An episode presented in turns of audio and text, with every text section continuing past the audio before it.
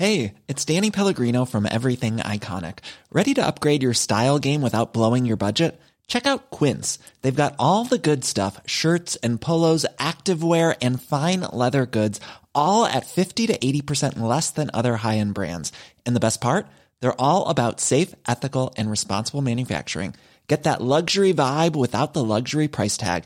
Hit up quince.com slash upgrade for free shipping and 365 day returns on your next order. That's quince.com slash upgrade.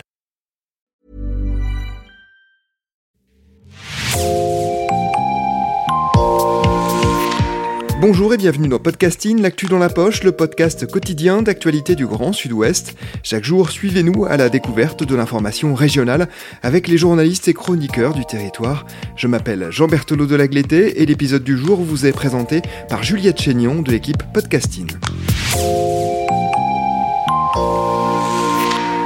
Aujourd'hui dans Podcasting Carte Blanche avec un chercheur de la région, l'ouvrage s'intitule Des bombes en Polynésie aux éditions Vendémiaire. Alexis Vrignon, vous en avez co-dirigé la rédaction. Bonjour. Bonjour. Vous êtes historien, chercheur à l'université de Pau. Avec euh, Renaud Meltz, vous avez donc co-dirigé ce livre Des bombes en Polynésie. 15 chercheurs au total ont participé à retracer l'histoire de ces 193 essais nucléaires menés par la France en Polynésie. C'était entre 1966 et 1996. Vous abordez évidemment leurs conséquences et elles sont nombreuses, nous allons le voir. Commençons l'histoire dans les années 60. La France réalise déjà des essais nucléaires dans le Sahara depuis 1960. Elle cherche un autre endroit pour déployer ses tests. Le choix se porte alors sur la Polynésie, un choix qui n'allait pas de soi d'après votre ouvrage. Comment la balance a-t-elle fini par pencher pour la Polynésie? Bah, il y a tout un ensemble de facteurs qui ont conduit au choix de la Polynésie qui effectivement n'était pas évident ni écrit d'avance. À un moment donné, par exemple, les autorités ont sérieusement envisagé la Corse, voire les Landes, par exemple, pour faire des essais souterrains. Et donc le choix de la Polynésie a été motivé par des questions géologiques, euh, des questions aussi, il faut pas se mentir, d'éloignement à l'égard de la métropole, considérant que c'était un espace plus propice pour euh, faire face aux éventuels risques radiologiques. Et il y a un autre aspect qui a pu jouer aussi dans le choix de la Polynésie, c'est tout simplement euh, l'image et toutes les représentations qu'on a de la Polynésie en Europe. Cet endroit paradisiaque à l'autre bout du monde, propice à l'aventure, c'est quelque chose qui parlait notamment aux militaires qui se disaient que la Polynésie à tout prendre, c'était plus intéressant que les Kerguelen comme euh, site d'essai. Et d'un point de vue météorologique, on peut les comprendre. Si l'on doit identifier un lieu, ce serait le CEP, le Centre d'expérimentation du Pacifique. À quoi ressemblent ces installations livrées en 1966 alors, ce sont des installations extrêmement dispersées en Polynésie. Il faut bien se souvenir que la Polynésie, c'est un ensemble de plus de 100 îles et atolls dispersés sur une superficie qui est grande comme l'Europe. Et donc, euh, c'était une entreprise énorme d'installer. Alors, il y a eu les sites d'essai en tant que tels sur deux atolls, Moroa et Fangatofa, qui se trouvent dans les Tuamotu. Mais par ailleurs, il y a eu tout un chapelet de bases dispersées pour euh, le suivi radiologique, pour toute la logistique aussi, puisqu'il faut bien se rendre compte que ça impliquait d'amener du matériel de toutes sortes à l'autre bout du monde, ce qui était logistiquement quelque chose d'extrêmement complexe. Et ce qui explique que euh, euh, sur toute la durée des essais, entre 66 et 96, on est peut-être 100 000 personnes venues de métropole qui se sont rendues à un moment ou à un autre en Polynésie pour les essais. Justement, quelle a été la conséquence de ces euh, près de 160 000 personnes euh, venues de métropole en, Polynésie pour participer à l'installation du CEP et à son fonctionnement? Eh bien, ça a changé beaucoup de choses euh, en Polynésie puisque on est passé d'un territoire qui était relativement isolé, L'aéroport avait été installé à la fin des années 50, par exemple, à un territoire beaucoup plus connecté au monde, dans lequel donc on a beaucoup plus de personnes venues de l'Hexagone qui euh, arrivent sur place, avec toute une série de transformations culturelles, économiques. Il y a de plus en plus de salariés en Polynésie, et euh, bien sûr, il y a aussi toutes les conséquences en termes environnementaux et sanitaires, puisque ces essais ont ont été euh, faits en Polynésie sans que les Polynésiens ne soient consultés là-dessus. Donc il y avait aussi toute cette question d'une éventuelle opposition aux essais. Nous allons y revenir euh, justement. Une fois le CEP construit, les essais démarrent. Premier essai dans le Pacifique le 2 juillet 1966 sur l'atoll de Moruroa. Concrètement, pour qu'on l'on se représente bien, ces essais, on parle de bombes plus puissantes, jusqu'à des dizaines de fois que celles tombées à, Hiroshima, avec des essais aérien dans un premier temps, puis souterrain, c'est ça? Effectivement, c'est ça. Alors sur la question de la puissance, c'était en fait très très variable, euh, puisque il faut euh, imaginer que ce sont des engins expérimentaux à chaque fois, qui visaient à euh, tester certaines catégories physiques, caractéristiques physiques, ou tester certains procédés d'ingénierie. Donc, dans certains cas, c'était des bombes extrêmement puissantes. Dans d'autres cas, la puissance n'était pas l'objectif recherché. Il y avait d'autres choses qui étaient recherchées. Donc, la puissance était assez variable. Mais effectivement, dans un premier temps, jusqu'en 1974, ce sont été des essais aériens. Euh, d'abord au ras de l'atoll, ce qui était plutôt une mauvaise idée parce que euh, ça irradiait tout le sable de l'atoll et ensuite euh, ce sable pouvait être dispersé par les vents, donc c'était un facteur de contamination très important. Et à partir de 1974, notamment parce qu'il y avait une grosse pression internationale de la Nouvelle-Zélande, de l'Australie, des pays riverains du Pacifique, on est passé à des essais souterrains soit directement dans l'atoll, soit euh, vraiment en creusant comme un puits de pétrole, si on veut, pour y déposer les engins. Et donc là, ça a été des essais souterrains qui, en termes de contamination, effectivement, étaient nettement moins euh, dangereux.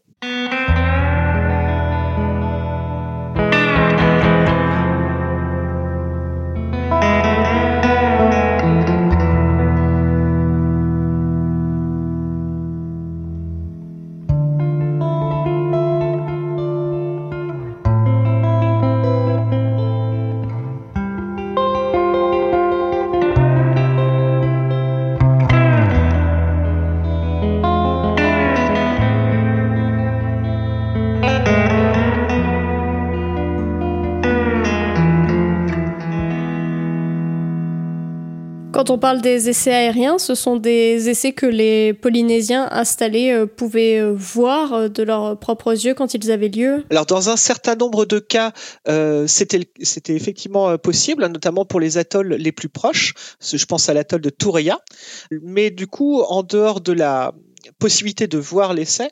Le problème avec ces essais aériens, c'est que euh, bah, les vents peuvent être euh, imprévisibles euh, et dans un certain nombre de cas, notamment le premier essai dont on parlait tout à l'heure, celui du 2 juillet 1966, eh bien les vents n'étaient pas favorables parce que l'essai avait dû être retardé d'une journée et on le sait, ça a été bien documenté notamment dans notre étude, eh ça a entraîné des retombées et une contamination des populations sur un archipel qu'on appelle les Gambiers, qui se trouve à l'est du site d'essai de Mororoa. Une contamination, mais dont les habitants ne pouvaient pas être au, au courant au moment où elle est arrivée, puisque les radiations ne sont pas euh, visibles ou perceptibles? Absolument. Euh, c'est l'un des grandes caractéristiques de la radioactivité, c'est qu'elle n'est pas perceptible par les sens. Il faut du matériel pour la mettre en évidence. Et euh, de fait, pour des raisons essentiellement politiques, le choix a été fait à ce moment-là de la part des autorités civiles et militaires de cacher cette contamination, qui n'a été révélée que bien plus tard, parce que justement, on avait peur que ça entraîne un mouvement vraiment d'opposition très ferme à ces essais. Et donc, euh, ce qu'il faut bien en plus avoir à l'esprit, c'est que dans ces îles et atolls de Polynésie, par exemple, l'eau est rare. Il y a très peu de sources. Donc, les habitants dépendent beaucoup de citernes pour, euh, leur alimentation en eau. Et donc, euh, c'est là que la contamination peut être, par exemple, très grave, puisque les eaux de pluie chargées en radioéléments arrivent directement dans les citernes et euh, peuvent être directement ingérés par les populations, par exemple. Nous allons revenir plus en détail sur les conséquences sanitaires et environnementales. Euh, vous l'avez évoqué, les Polynésiens n'ont pas été consultés euh, avant l'installation du, CEP sur leur territoire. Au moment où le CEP s'implante et où les essais commencent, quelle est la réaction des habitants et des élus locaux par rapport à l'installation du CEP Vous notez tout de même des positionnements assez divers. Absolument. Une partie de la classe politique euh, s'oppose aux essais, notamment c'est le cas du député à l'époque, au début des années 60, qui s'appelle John Tehariki. Mais d'autres euh, élus, finalement, acceptent le principe des essais, soit par patriotisme, en considérant que ça, il en va de l'intérêt général pour la France, soit aussi parce qu'ils sont sensibles aux opportunités économiques qui peuvent naître de ces essais. Il faut bien avoir conscience que la Polynésie, au début des années 60, c'est un territoire dont la population augmente beaucoup, il y a beaucoup de jeunes, donc beaucoup de besoins en infrastructures, hôpitaux, écoles, ainsi de suite. Et donc, pour un certain nombre d'élus, le centre d'expérimentation du Pacifique, ce sont des opportunités économiques qui permettront d'assurer le développement du territoire. Et donc ça montre bien un peu toutes les ambivalences qu'on peut avoir à l'égard de ce genre d'installation dont on craint les effets environnementaux et sanitaires, mais d'un autre côté, on est sensible aux opportunités qu'il peut entraîner. Pour bien analyser cette situation, il faut aussi rappeler le contexte historique, contexte colonial puis post-colonial de la Polynésie. Effectivement, euh, lorsque le centre d'expérimentation du Pacifique s'installe, on est encore dans un territoire en situation coloniale.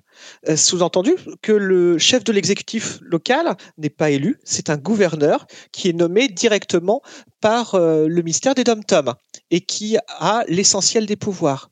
D'ailleurs, sur ce point, la Ve République, lorsqu'elle s'est installée, s'est traduite par un, renforcement de la tutelle de la métropole. Et ça a été d'autant plus le cas justement avec l'installation du centre d'expérimentation du Pacifique. Le paradoxe un petit peu, c'est que petit à petit, on va évoluer vers un statut d'autonomie de ce territoire, ce qui est encore le cas à l'heure actuelle, mais l'autonomie du territoire ne va pas conduire, euh, en tout cas pas à court terme, à une remise en cause des essais, puisque euh, notamment dans les années 80, l'homme fort du territoire qu'on connaît aussi en métropole, qui s'appelle Gaston Floss, s'illustrera par un soutien aux essais, considérant que c'est une chance pour le développement de la Polynésie.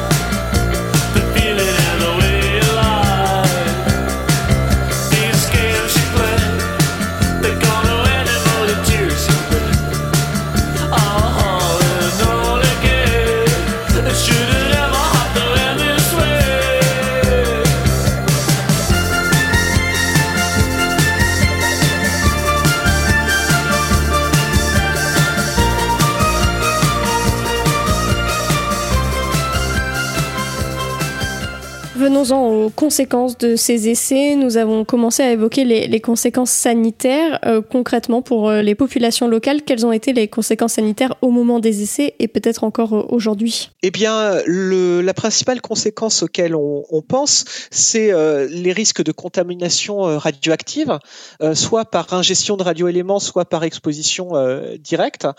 Ce sont des choses qui sont difficiles pour lesquelles il est difficile d'avoir un bilan précis, notamment parce qu'on manque de données. Tout simplement, euh, sur le moment, le recueil de données était très imparfait, ce qui empêche de reconstituer l'essentiel des contaminations. Ce qui est sûr, c'est qu'il y a un certain nombre d'essais. Le premier, Aldébaran, le dernier essai aérien également, Centaure, qui se sont traduits par des contaminations des populations, en tout cas leur exposition à des radioéléments. Et donc c'est pour ça que à l'heure actuelle, il existe des procédures d'indemnisation. Les personnes ayant développé des cancers notamment, euh, peuvent euh, demander une indemnisation au titre justement de, euh, ces cancers radio-induits. Pendant longtemps, cette indemnisation a été, très faiblement accordée. Il y avait très très peu de cas dans lesquels l'indemnisation été accordée. Il y a eu des évolutions législatives ces toutes dernières années qui permettent qu'il y ait un peu plus de personnes qui soient indemnisées, mais cela survient quand même très tard par rapport à la, au moment où euh, les choses se sont, se sont déroulées. Comment on peut expliquer euh, ce retard et ce faible nombre de personnes indemnisées jusqu'ici? Eh bien, euh, c'est que la représentation de, des essais nucléaires entre les décideurs et la Polynésie est forcément très très différente. Pour les décideurs, et c'est encore le cas à l'heure actuelle avec Emmanuel Macron, la force de frappe, c'est la garantie de l'indépendance de la France, et donc on ne saurait en remettre en cause le principe. D'où la réticence très longtemps à mettre en place un dispositif d'indemnisation qui, conduirait à reconnaître qu'il y avait des problèmes sur le moment. Alors qu'en Polynésie, même si on est sensible à cette question de la contribution de la Polynésie à la force de frappe, eh bien, il y a une sensibilité, et c'est bien normal, aux conséquences beaucoup plus concrètes, environnementales et sanitaires de tout cela. Et c'est pour cela que, encore à l'heure actuelle, en Polynésie, il y a des débats très vifs, à la fois sur cette histoire et sur eh bien, les conséquences sur la Polynésie actuelle de l'existence de CEP entre 1966 et 1996. Vous les avez évoqués, il y a aussi eu des conséquences environnementales, notamment sismiques. Oui, effectivement, puisque euh, notamment donc toute la période des essais euh, souterrains entre 1974 et 1996 euh, ont conduit à une fragilisation des, euh, atolls de Moroa et Fangatofa. Il y a eu à certains moments des effondrements partiels de, des atolls qui provoquaient des tsunamis, notamment en 1979. Et donc c'est l'une des inquiétudes en Polynésie à l'heure actuelle tout autant que la radioactivité, c'est de voir un jour, eh bien, un des deux atolls, peut-être surtout celui de Fangatofa, s'effondrer, glisser dans la mer et provoquer un grand tsunami. C'est la raison pour laquelle, à l'heure actuelle, il y a une procédure de pouvoir prévenir éventuellement les populations si jamais euh, cela devait arriver. Comment ces essais nucléaires dans le Pacifique prennent-ils fin? Vous parlez d'une fin en plusieurs fois. Effectivement, c'est euh, dans les années 90 que les choses petit à petit évoluent. En 1992, euh, pour des raisons de politique internationale, François Mitterrand décide d'un moratoire. Donc on arrête les essais pour le moment, mais sans fermer le centre d'expérimentation du Pacifique. L'idée étant de, on sort de la guerre froide et donc allons vers du désarmement et faisons un premier pas. Euh, ce qui euh, conduit à beaucoup d'inquiétudes en Polynésie pour savoir ce qu'il va en advenir. Et en 1995, lorsque Jacques Chirac est élu président de la République, euh, il est sensible au lobbying des partisans d'une poursuite des essais pour mettre au point un système qu'on appelle de simulation qui permettrait de se passer d'essais physiques. Et donc, il décide de la reprise d'une ultime campagne. Et là, c'est une grande période d'incompréhension puisque pour Jacques Chirac, il, considérait que c'était une bonne nouvelle et que tout le monde allait saluer le fait que ce serait la dernière campagne. Alors que dans le Pacifique, que ce soit en Polynésie ou dans les pays riverains, on voit une reprise des essais. Et c'est la raison pour laquelle, en 1995, dans le Pacifique, mais également en Europe, euh, au Japon, ainsi de suite, on a de très forts mouvements de contestation, de manifestation contre cette reprise des essais qui conduit d'ailleurs les autorités à réduire le nombre, d'essais. Et c'est pour ça que le dernier essai aura lieu en janvier 1996. C'est la fin des essais, mais c'est pas la fin du fait nucléaire en Polynésie, puisque après, euh, ben, justement, il y aura toute cette question des débats autour des indemnisations et des conséquences finalement du fait nucléaire sur la Polynésie d'aujourd'hui. Dans l'ouvrage, on lit la phrase suivante le CEP fait encore partie du quotidien des Polynésiens. C'est un peu ce que vous êtes en train de dire. De quelle manière ce CEP est encore présent en Polynésie? Il est présent parce que euh, euh, encore par exemple sur l'île principale, l'île de Tahiti, eh bien vous avez les installations administratives qui sont encore sur place et c'est un grand enjeu de savoir comment les reconvertir, ce qu'il faut en faire. Il y a bien sûr toute la question de l'indemnisation et plus largement aussi, ben, le, le CEP a induit un certain mode de développement de la Polynésie, un mode de développement très calqué sur la société de consommation à l'européenne, pourrait-on dire, qui implique des importations extrêmement massives de produits alimentaires, par exemple, un taux de motorisation qui est extrêmement élevé en Polynésie, qui était euh, est à peu près équivalent à celui des États-Unis, par exemple, parce que justement il y avait tout cet argent qui venait du CEP. Et donc c'est euh, finalement le CEP a en partie fait la Polynésie d'aujourd'hui avec ses avantages, mais aussi tous ces problèmes qui peuvent se poser. Et dans une période où on parle beaucoup de transition écologique, eh bien toute cette question de la dépendance de la Polynésie, non seulement aux flux financiers venus de l'Hexagone, mais également à toutes les importations, alimentaires ou pas, c'est un grand, grand enjeu pour définir ce que pourra être la Polynésie de demain.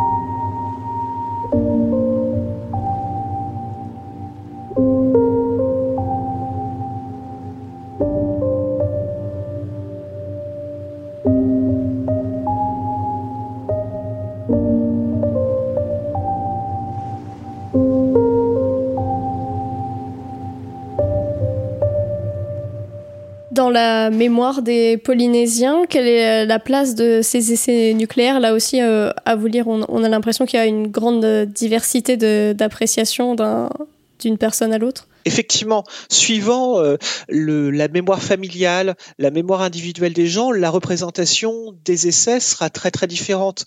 Pour un certain nombre de Polynésiens qui ont travaillé pour le centre d'expérimentation Pacifique, eh bien c'est une mémoire qui n'est pas totalement négative. Ça représente un moment de leur jeunesse qui a été riche d'opportunités économiques, qui a parfois permis une ascension sociale.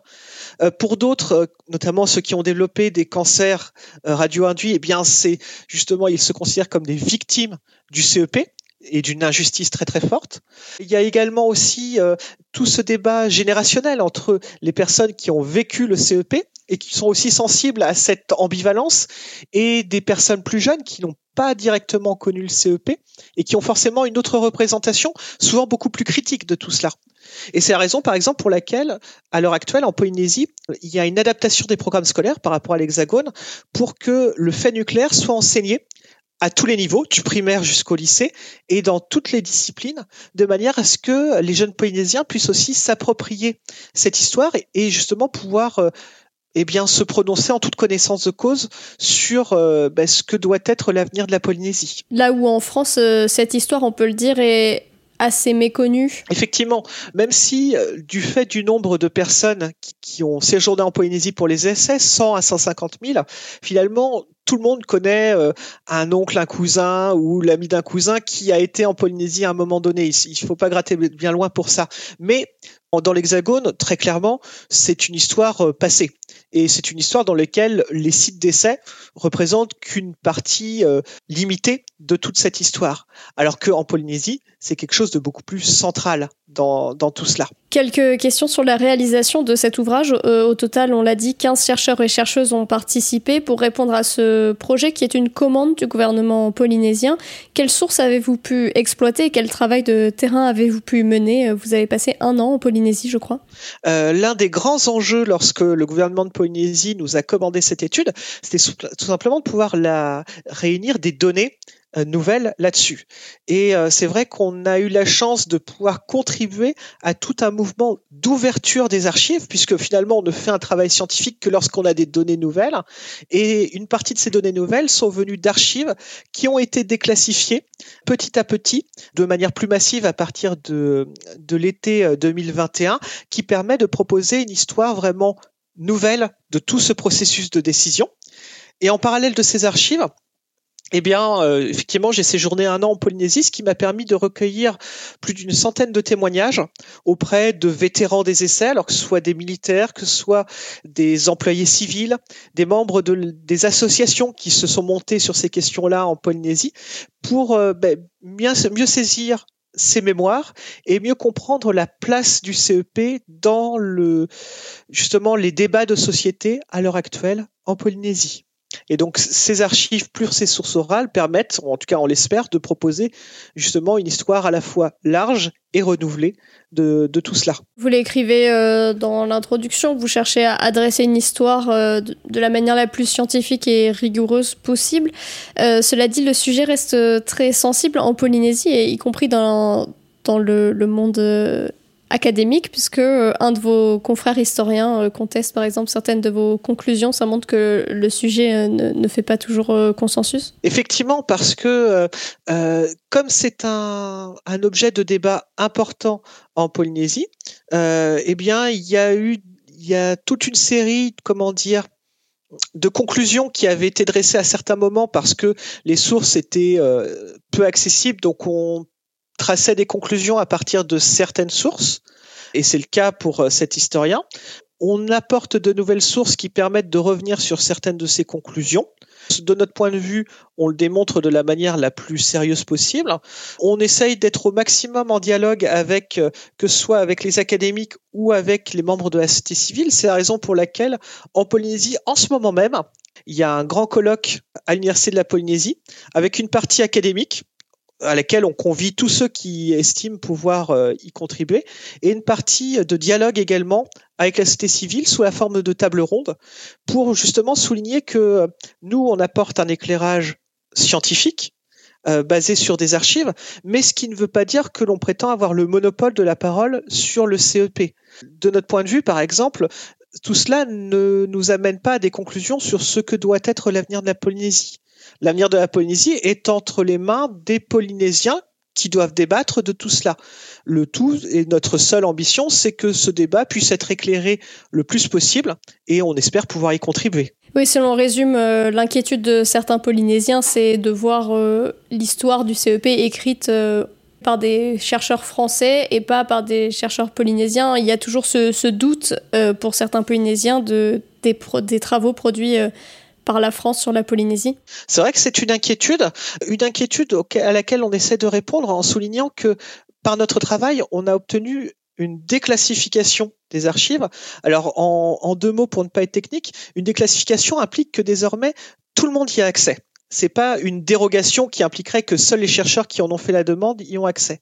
Donc désormais, on a le sentiment d'avoir ouvert la voie et donc on ne peut qu'inciter toutes les personnes qui euh, voudraient euh, justement se saisir de cette histoire à consulter ces archives. Alors l'inconvénient pour les chercheurs qui voudraient le faire depuis la Polynésie, c'est qu'il faut faire le voyage jusqu'à Paris puisqu'une bonne partie de ces archives sont à Paris, donc c'est un problème logistique. Mais il y a aussi des archives en Polynésie et donc euh, bien sûr on n'en est aucunement propriétaire de ce sujet. Et donc, toutes les personnes qui veulent se lancer là-dedans, quel silence et que cela donne les travaux les plus riches et les plus divers possibles avec des sensibilités diverses sur cette question, de manière à ce que ben, vive une, un débat académique le plus riche et le plus respectueux possible sur tout ça. Merci Alexis Vrignon. Je rappelle le titre de l'ouvrage que vous avez co-dirigé, Des bombes en Polynésie aux éditions Vendémiaire. Merci Juliette Chénion, c'est la fin de cet épisode de podcasting. Production Anne-Charlotte Delange, Juliette Chénion, Clara Echari, Myrène Garaïco-Echea, Mathilde Leleuil et Marion Ruot, iconographie Magali Marico, programmation musicale Gabriel Taïeb et réalisation Olivier Duval. Si vous aimez podcasting, le podcast quotidien d'actualité du Grand Sud-Ouest, n'hésitez pas à vous abonner, à liker à partager nos publications. Retrouvez-nous chaque jour à 16h30 sur notre site et sur nos réseaux sociaux, ainsi que sur ceux des médias indépendants de la région qui sont nos partenaires. Retrouvez-nous aussi sur toutes les plateformes d'écoute, dont Spotify, Deezer, Apple Podcast ou Google Podcast. Podcasting, c'est l'actu dans la poche.